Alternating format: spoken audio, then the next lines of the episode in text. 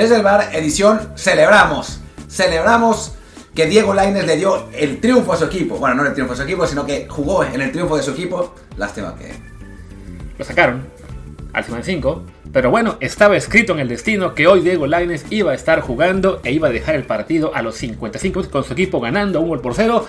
Desafortunadamente el destino quiso que sea con el Braga en la Copa de la Liga y no con la selección mexicana ante Australia como debería ser. Pero ya fuera del, fuera del chiste, digo, qué bueno que, que Lainez es titular. Lamentablemente, pues Ricardo Horta está con la selección de Portugal, entonces por eso fue. Pero además estamos contentos, estamos contentos porque Estados Unidos perdió. Seamos absolutamente francos, la derrota de Estados Unidos además fue una derrota clara, contundente, sin no, nada de robos arbitrales, nada de vuelta de último minuto. Eh, Holanda le ganó con tranquilidad, pero bueno, acabamos la introducción y luego decimos todo lo del partido, por favor. Ya, ya, hablaremos del partido, pero lo que voy es. No, no es que. No hay nada que reclamar, no hay nada que lloriquear, que para los, los mexi, mexigringos, nada. Perdieron y ya está. Pero bueno, yo soy Martín del Palacio y me acompaña como siempre Luis Terrada. ¿Qué tal Martín? ¿Qué tal banda que nos acompaña? Como siempre, de entrada en Telegram, ahí en Desde el Bar Podcast y también en cualquier plataforma de podcast como Apple Podcasts, Google Podcasts, Spotify, Amazon Music y muchísimas más. Recuerden por favor suscribirse para que se enteren también de cuando juega Diego Lainez un partido de Copa de la Liga y nada más en Copa del Mundo, aunque ahí no fue él. Y también, ¿qué me faltaba? Dejen el review de 5 estrellas en Apple Podcast para que así más y más gente nos encuentre. Como ya dijimos también, que encuentren el Telegram desde el Bar Podcast. Y pues sí, hoy arrancaron los partidos de octavos de final de la Copa del Mundo. Como avisamos ayer, la, ronda en la cual ya se empiezan a acabar las sorpresas. De hecho, yo diría que, así como en las fases de grupos es habitual que haya por lo menos una sorpresa importante o dos en cuanto a eliminados y varias en cuanto a marcadores, los octavos de final suelen ser la ronda más predecible de todas, en especial cuando se enfrentan eh, potencias y aspirantes o simplemente equipos que llegaron ahí de, churro. Sí, bueno, ya lo habíamos, lo habíamos dicho en el programa pasado, que Normalmente los equipos más chicos no le ganan a los grandes. De hecho, los campeones del mundo jamás han perdido contra un equipo que no sea de UEFA o Argentina o Brasil. Entonces, pues era de esperarse, Holanda no es campeón del mundo, pero era esperarse, de esperarse que le ganara a Estados Unidos, ¿no? Yo pensaba que le iba a ganar 1-0, no pensé que fuera a ser tan claro, la verdad. Pensé que lo iba a sufrir más, pero porque yo, y creo que todos, cometí un error garrafal, que fue no tomar en cuenta a los entrenadores. Claro, o sea, lo comenté hace rato en Twitter, o sea, mucha gente se quedó con la idea de que, bueno, Estados Unidos, equipo joven, equipo que jugó muy bien la fase de grupos, este, tiene un potencial tremendo, esta Holanda no se vio bien, eh, parece su peor generación de muchos años, bla, bla, bla. Pues sí, pero en un, en un banquillo, perdón, no en un banquillo, en una banca estaba Greg Belhalter, que ha sido casi tan cuestionado como Data Martino en el lado estadounidense en estos últimos años, con todo y que han ganado Nations League, Copa Oro y eliminatoria llegaron al Mundial. Y del otro, Luis Van Gaal, que si bien para algunos no es un técnico de élite o, de lo, que realmente les apasione su forma de jugar, pues es un viejo lobo de mar que se la sabe todas, todas, que ha ganado muchísimos títulos y hoy en una ronda eliminatoria, sí, lo que es la pizarra estaba muy, muy dispareja a favor de Países Bajos. Sí, la realidad es que, es que así fue, ¿no? O sea, creo que pues Berhalter pagó la inexperiencia, pagó la falta de capacidad. Estados Unidos con otro técnico quizás hubiera tenido más chance, porque si vemos las alineaciones, a ver, eh, Holanda, Países Bajos, lo que quieran, pues es mejor equipo, obviamente. Pero tampoco es que digas, oh, qué equipazo este equipo holandés, ¿no? O sea, sí, tiene a Frankie de Jong, que ha tenido un muy buen mundial, tiene Van Dijk, pero son sus únicos dos jugadores top. Depay está un pasito abajo, y el resto son o jóvenes con talento o jugadores que no, no han destacado tanto, ¿no? Que siguen en la liga holandesa, aunque estén en el Ajax. Sí, habrá alguno por ahí que tiene aspiraciones de llegar a, a, ser top, de ser, por el caso de Kakpo, que ha sido de las grandes pero este mundial. Klassen. Klassen también. Este, Dumfries, que ya está en el Inter, ¿no? Si no me equivoco. O sea, es un equipo que sí, que hombre por hombre, efectivamente, no te impacta tanto como las Holandas de otras épocas, la de Van Basten, la del 98 con los de Boer, y no me acuerdo quién era su Ber Bergham, Kluivert, eh, la de Davids, de Seydorf, no. La de Snyder y, ¿cómo se llama? Y Robin, Robin maldito Robin, me acordé de él. Ah, cómo lo odiamos. Ah, Yo ya no odio ahora. Hoy, hoy, hoy, no tanto, ¿no? El chiste es que sí, este equipo no es tan impresionante, pero sí, aún es un equipo que mínimo para estar a llegar a octavos sí se veía, en particular pues por cómo se le dio el el cuadro con una Senegal eh, reducida sin Sadio Mané en la fase de grupos, ahora el cruce ante un equipo que sí, tiene jugadores muy interesantes, que están muchos en equipos importantes, pero son todavía la mayoría bastante jóvenes, casi sin experiencia regional, más allá de CONCACAF, y esto era inevitable que pasara, como les dijimos en la fase de grupos con Canadá. O sea, eso cuenta le servirá de aprendizaje, pero en el partido se notó. De hecho, cuando estaba, aún estaba 0-0, ¿quién fue el que tuvo la de para en Pulisic. Pulisic, ¿no? Ese tipo de detallitos pesa y después de su falla, ya a Estados Unidos le costó rehacerse. Holanda aprovechó para meterles dos, en especial porque los defensas estadounidenses, todos los laterales, eran una ruina. Una ruina. Y bueno, la realidad es que también Holanda manejó los, los tiempos del partido, Sí. ¿no? O sea, anota el, el gol de, de, de Memphis, que fue importantísimo porque eso te permite controlar el juego. Y después Van Gaal simplemente los puso a, a- o sea, los puso a controlar a Estados Unidos que, que cuando buscaba los ataques y a tratar de tirar contras y a, a atacar con, con eficiencia. Y fue lo que pasó. Así cayó el segundo gol el- en pase atrás, eh, buen, bien rematado por, por eh, Blind, uno de los veteranos de, de 2014 que había llevado eh, Van Gaal. Y después en el segundo tiempo sí, para mí afloja un poco Holanda, la verdad. Creo que, que, bueno, se dosifica, se dosifica un poco, hay una relajación.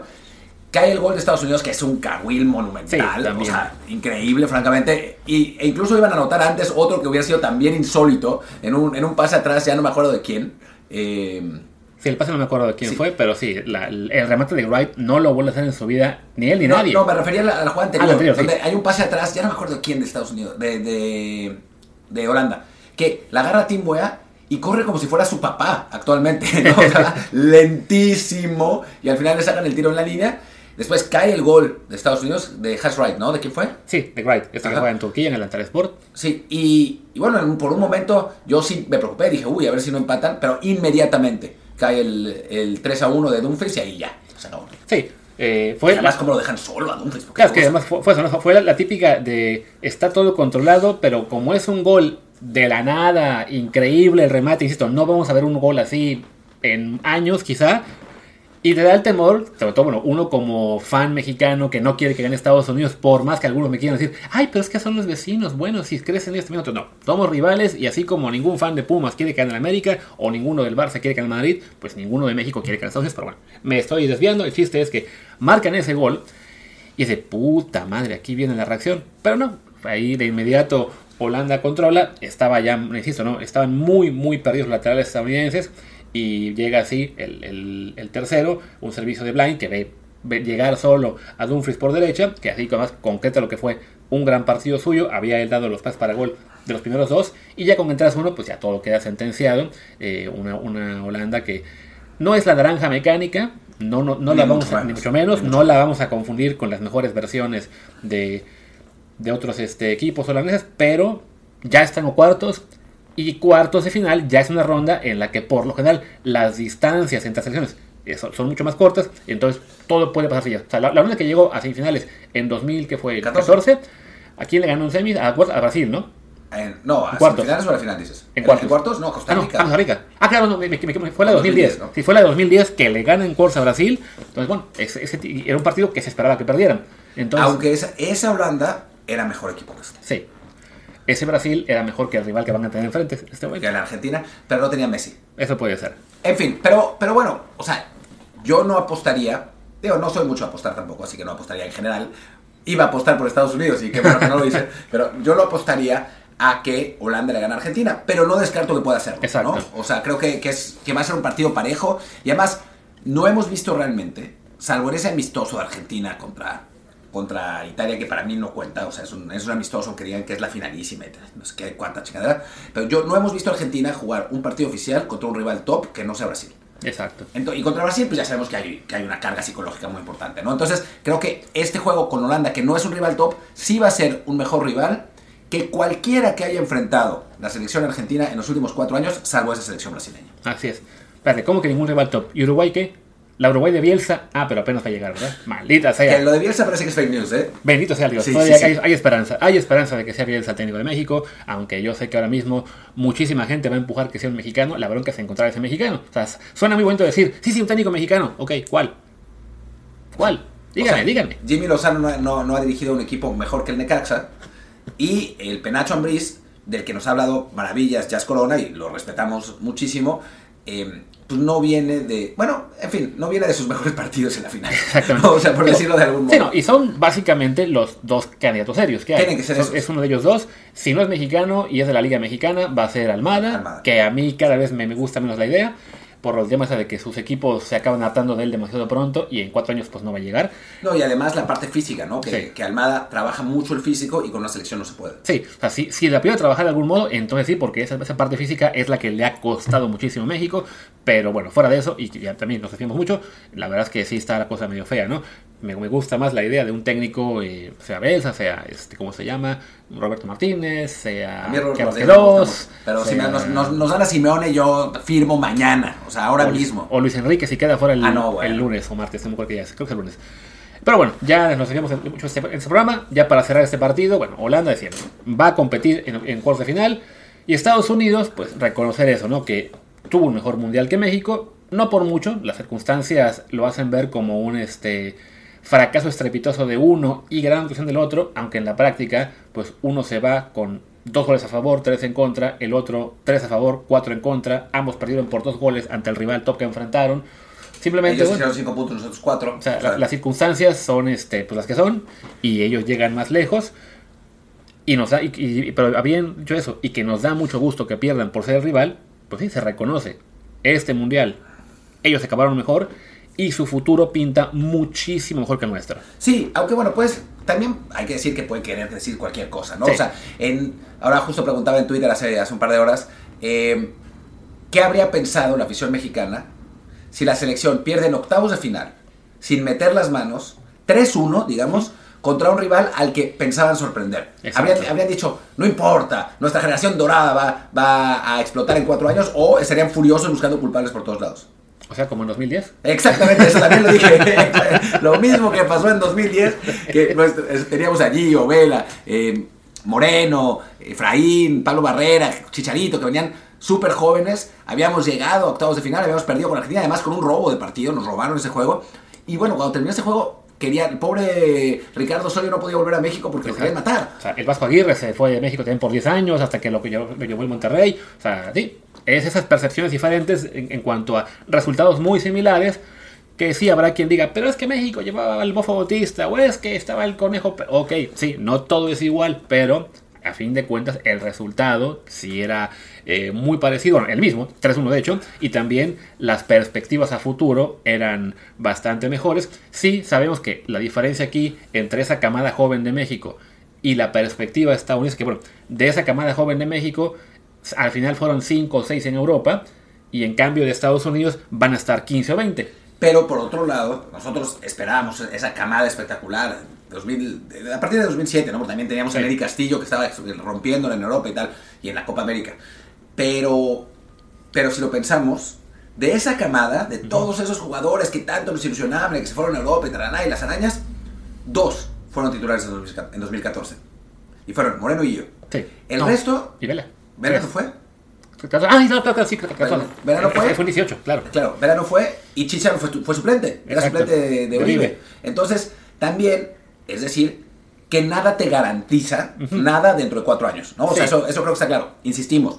Ellos tienen la mano, eso está clarísimo. En cuanto a potencial la tienen. Y pero sobre todo nada te por- garantiza cosas. Y sobre todo porque los factores que le juegan en contra a México, muchos de ellos no existen en Estados Unidos. O sea, no tienen una liga con mercado interno tan poderoso que se vaya a, a regresar jugadores al- a la primera dificultad, ¿no? No tienen un público y una prensa tan tóxicas que, la- que al primer desliz va a empezar a voltearse a sus jugadores, como fue el caso de Carlos Vela, por ejemplo, este y después con Gio, y después con Chicha, y, con, y después lo perdonaron a Chicha, o sea, y vaya, eso no, no esperamos que pase en Estados Unidos.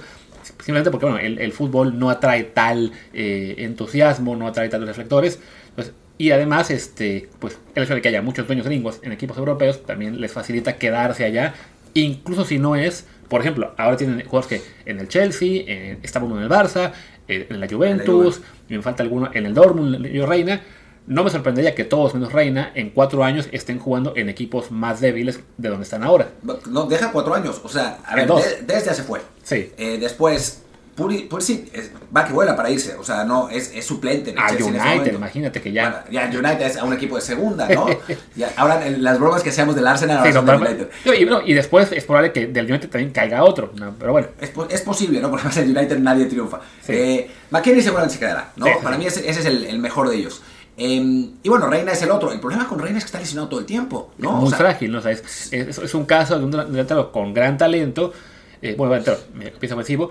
Pero eso, las, las lesiones cuentan, te pueden fastidiar una carrera y él es un jugador que sí está batallando bastante en ese, en ese sentido. Yo me recuerdo un poco, no es todo igual, a lo que sufría Guardado, que también se rompía mucho de joven y ya poco a poco fue ganando fortaleza. Cambio de posición. Cambio de posición, cambio de características. Entonces, bueno, quizá para Gio llegará esa estabilidad más adelante. Pero sí, no hay ninguna garantía de que van a acabar siendo tan buenos como algunos esperan. Por ejemplo, yo hoy te puedo decir con el 99.999 certeza que no van a ser campeones del mundo. Pero sí, sus perspectivas son muy alentadoras.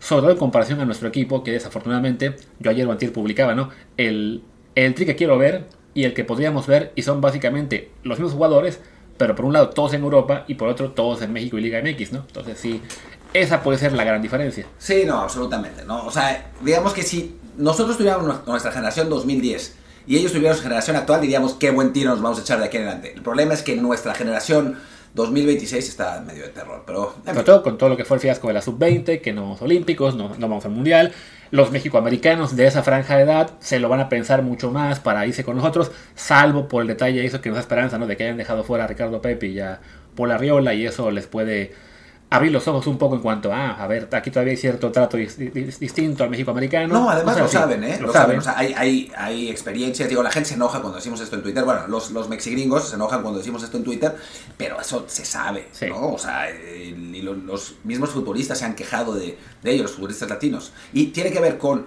una parte de discriminación, pero también con una parte de que el vestidor en la selección de Estados Unidos es muy wasp. y eso pues no, no se siente identificado los jugadores mexicanos que van a las concentraciones de México, ponen su banda, todo el mundo les hace caso y les hace fiesta, ¿no? Entonces, pues es, distinto el asunto. Pero bueno, insistimos, ya para que quede muy claro que no se malinterprete, sí pensamos que Estados Unidos tiene factores a su favor en este momento, sí son mejores hoy un poquito que nosotros, eso no quita que nos dé muchísimo gusto que hayan perdido y creo que ya no queda mucho más que decir este partido, ¿no? Nada más, ya está. Hacemos una pequeña pausa, Volvemos a la pausa y aquí les confieso algo. Ya habíamos grabado todo el programa antes de que arrancara el Argentina-Australia. O sea, hicimos ya el segmento que ustedes escucharon de el Países Bajos Estados Unidos. Grabamos tres minutos hablando de lo que pensamos que iba a pasar en este partido, Argentina contra Australia, y después ya la previa que sí van a escuchar en cuanto acabe yo de hablar de este juego.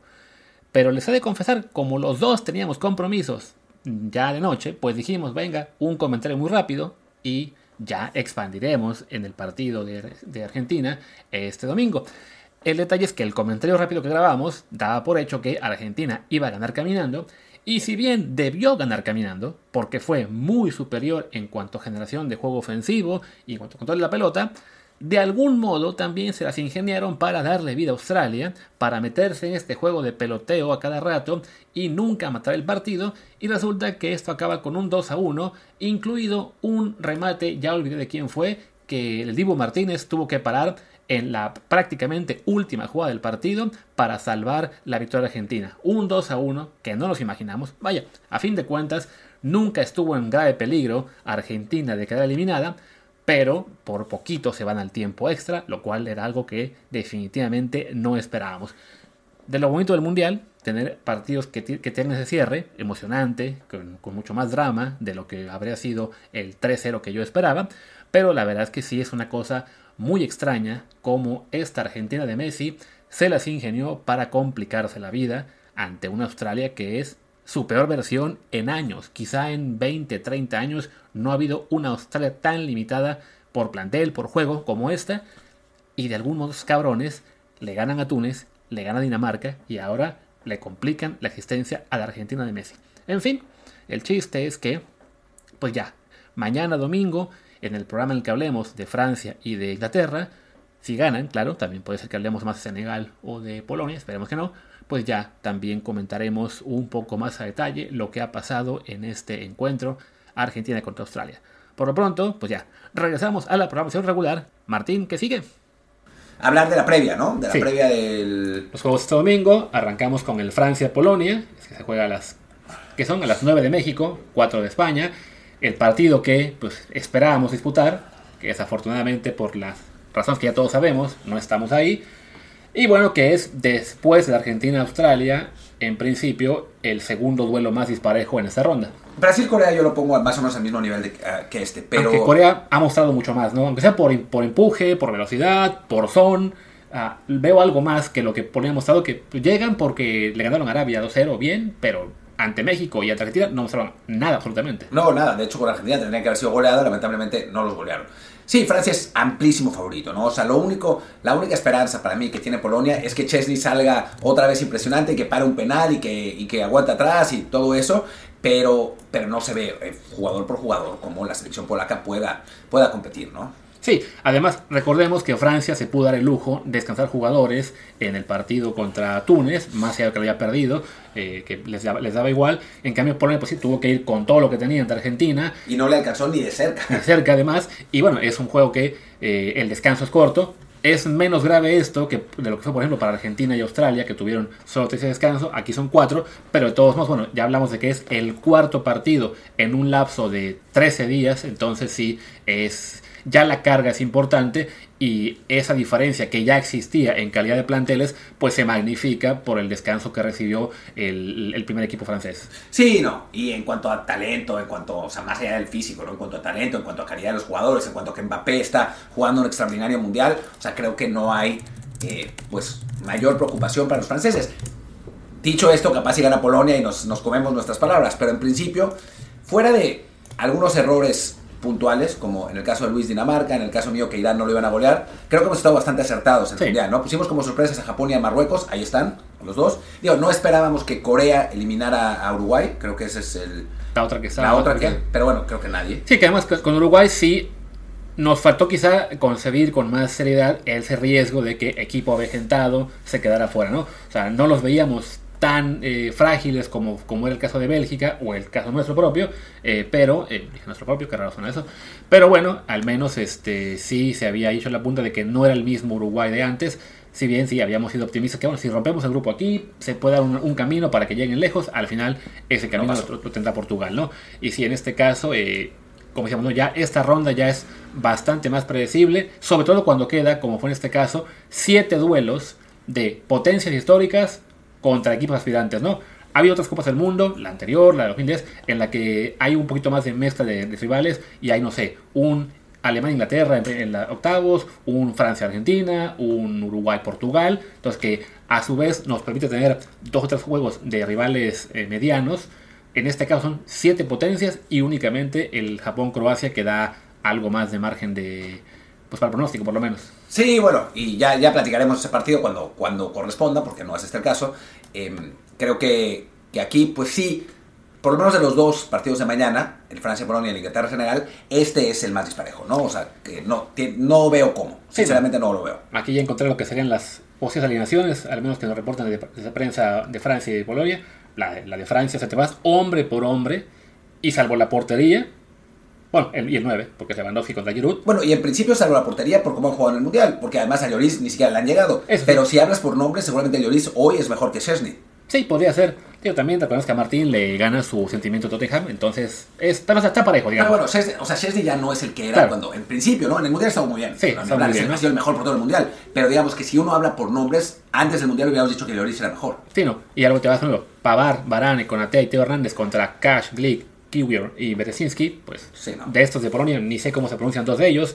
Y luego en el medio campo tienes a Chouameni, Rabiot y bueno, son solo dos porque luego es el todos tres contra eh, Zielinski, Bielik, Krychowa, Frankowski, contra Mbappé, Dembélé, Griezmann, o sea, sí, Solo sí, Lewandowski sí, Sí. se lleva de calle a Giroud. a Giroud. Y mira que Giroud en Copa del Mundo está cumpliendo con- como está bien, o sea, sin, sin, sin que sea él, digamos, el, el criticado como, no sé, Lukaku, por ejemplo, en, en Bélgica, ¿no? Bueno, él era el criticado la- el, Antes, ya. Mundial pasado por no meter gol, pero Francia seguía ganando. Ahora ya metió uno, ¿no? Ya lleva mejor que hasta dos. Dos, ya, pues está. Está facilito, ¿no? Y bueno, es decir que en este la previsión que tenemos es que gana Francia con relativa comodidad, si bien no espero que golee por el hecho de que es un equipo polaco muy defensivo, ¿no? Aunque Argentina pudo haber goleado, a pesar de la defensivez de, de Polonia, Argentina les pudo haber metido seis, francamente. Pero no quisieron porque maldito Canelo Álvarez amenazó a Messi. No, la verdad, yo voy a decir algo, eso lo tendría que haber tuiteado, pero no lo hice. Yo, la- esta selección argentina, que no tenía muchas ganas de que ganara, ahora me, o sea, la apoyo más porque dieron todo contra Polonia. O sea, iban 2-0 y seguían atacando, seguían Sí. buscando, seguían- o sea, no fue la típica canchereza argentina que se pusieron a tocar atrás, no, siguieron, siguieron. Eh, sacó dos buenísimas que lo quiero matar. Después Lautaro se comió una que también es para matarlo, que lo tiró, la tiró por fuera del poste. O sea, Argentina siguió, siguió, siguió. Messi quería su gol. O sea, la verdad es que sí lo intentaron y se les agradece, ¿no? Porque no sé si México hubiera hecho lo mismo. Como ya alguna vez antes contra Estados Unidos lo hicimos, ¿no? Hay que reconocer eso. Y bueno, vámonos ya al segundo partido de la jornada, el que va a ser a la 1 de México, a las 8 de acá en España. Inglaterra-Senegal, un duelo que se nos antojaba mucho desde antes de que arrancara el Mundial, que con Sadio Mané quizás sería ahí también el que tendría algo, algo de margen de, de error en cuanto a quién va a ganar, pero sin Sadio creo yo que es mucho Inglaterra para ese Senegal. Sí, la verdad es que sí. Digo, contra Estados Unidos no jugó muy bien, pero yo insisto que creo que tiene que ver con el estilo de ambos equipos, que a Inglaterra se le indigesta, y que Inglaterra no tenía realmente ninguna, después de haber goleado a Irán, no tenía ninguna eh, obligación de ganar. Sabía que con el empate, ganándole a Gales, que era un equipo más débil en el, en el último partido, y además era un equipo al que le ganan siempre, eh, no, no iba a necesitar de mayor eh, aspaviento, y lo hizo, ¿no? O sea, es un equipo, Inglaterra metió nueve goles en la primera ronda, y eso que se fue en cero en un partido. Así que sí, creo que tiene una buena posibilidad, aunque creo que Senegal se la va a hacer complicada por el físico, ¿no? Un equipo tan físico, tan rápido, tan intenso, creo que le puede costar más a, a Inglaterra, aunque al final de cuentas la diferencia en calidad sí es grande, ¿no? Sí, Inglaterra ante Estados Unidos creo que sí fue una cuestión de man- manejo de partido, de situación, o sea, de, de saber ok, estamos 0-0 con este marcador, básicamente ya estamos dentro, si arriesgamos de más, si perdemos, se complica la vida todo para el siguiente, ok, vamos a controlar y ya, pero sí creo que pudo haber dado más si hubiera querido en ese partido, ya después ante Gales se dieron gusto con mucha facilidad, y ahora sí, Senegal, eh, una- un equipo que tuvo un buen desempeño en la fase de grupos, que contra Países Bajos mereció un poquito más que ese que fue 0-2, ¿no? el que se llevaron Sí. en contra, y ya después a Qatar le ganaron con mucha facilidad, y al Ecuador, que se suponía les podía eh, hacer más partido, sí mostraron que, que tenían, tenían una, una marcha más, o sea, sí, sí era un equipo que cuando lo necesitó fue superior a Ecuador y, ganó merecidamente. Ahora la bronca es que se enfrentan al rival más duro que les ha tocado en esta Copa del Mundo, al equipo que vemos casi como favorito en este lado del cuadro, y no va a ser nada fácil porque eso, sin su figura, más allá de que quién es el que está jugando muy bien en este mundial, no, no, porque Kudus era el de Ghana. De, ellos, ¿quién es el senegalés que está brillando? Se me fue un nombre ahorita. Porque no- veo el 11 y no, no, se me, no se me prende el foco. Em, O quizás no es ninguno, pero según yo también había un senegalés que Sí, estaba según, sacando. según yo han estado jugando bastante parejos. O sea, Sí. no, no, no he identificado realmente una estrella. Déjame ver si, Quizás Sara. si, No- no si vemos, si vemos los goles. Sí, son, tú me- son me- ya, son ya tantos partidos en Copa del Mundo que todo se, se mezcla. Y solo que, bueno, que, que- hacemos este, este podcast básicamente de memoria. No somos muy de preparar con 50 datos este, cada, par- cada, cada episodio. Entonces, sí, ahora mismo, Es que han metido goles, o sea, por lo que veo, puros jugadores distintos. Sí. Hay cinco goles de cinco jugadores distintos. Sí, no sé a qué te refieres. O sea, Ismail Azar es su jugador más importante, Sí. digamos, pero tampoco me ha parecido que haya destacado por encima del resto. No sé, no es como eh, Mohamed Kudus en, en En Ghana, Ghana, ¿no? que Que, sí. eh, fue, fue lejos el mejor jugador, o como Abubakar de, de Camerún, ¿no? Que metió tres goles y le dio el triunfo contra Brasil. y se echó En- una roja. en- en Y la roja después, pero bueno. eh, con Senegal eso, ¿no? Ha sido un, un- pues. muy, muy parejito, al que sí, Sadio Mané le podía dar ese, ese punto extra que le hiciera más peligroso. Digo, sería divertido que Senegal eh, consiga la victoria. Por favor, para mí me encantaría. O Ah, sea, no. porque además los ingleses son pesadísimos. Sí, no, no, la verdad es que estaría bueno, muy bien. Esperamos que este podcast no lo escuchen nuestros jefes. O Ben Hayward. O Ben Hayward también. Bueno, pero Ben no nos puede correr. Los jefes No. sí. Ah, tampoco nos correrían. Además, la, la empresa es holandesa y están contentos. Así Eso que. sí, y ya somos amigos de nuevo. Así que perfecto. Bueno, pronóstico, creo que gana. Yo dije que creo que creo que 2 a 1. Yo puse 3 a 2. Por ahí andaba la cosa. Entonces, pero bueno, puede ser de los dos juegos de mañana el, el más entretenido. Y por suerte es a las 8, ¿no? Es en, en prime time. Exacto. Ah, no, es pésima, es pésima noticia para mí, maldita sea. Tengo que narrar NFL. Y bueno, y, y en México es a la 1 de la tarde. Y, y solo va por Sky Sports. Y nada más por Sky Sports. Esperemos que haya forma de echarle la mano a la gente para que no solamente Sky Sports les pase partido. Ya después, eso ahí les. Vayan, a- vayan, tengo vayan a Telegram y- que- No, no, que- no. Entren a nuestro Telegram desde el bar, donde vamos a poner minuto a minuto lo que esté pasando en el partido. Vamos a, a escribirlo. Exactamente, desde el Bar Podcast. Y bueno, pues ya, cerremos este episodio porque, eh, porque ya, llevamos ya aquí media hora. Así que yo soy Luis Herrera, mi Twitter es arroba luisrha. Yo soy Martín del Palacio, mi Twitter es arroba martindelp y el del podcast es desde el bar pod, el Telegram desde el bar podcast. Muchas gracias y pues nos vemos mañana. Chao.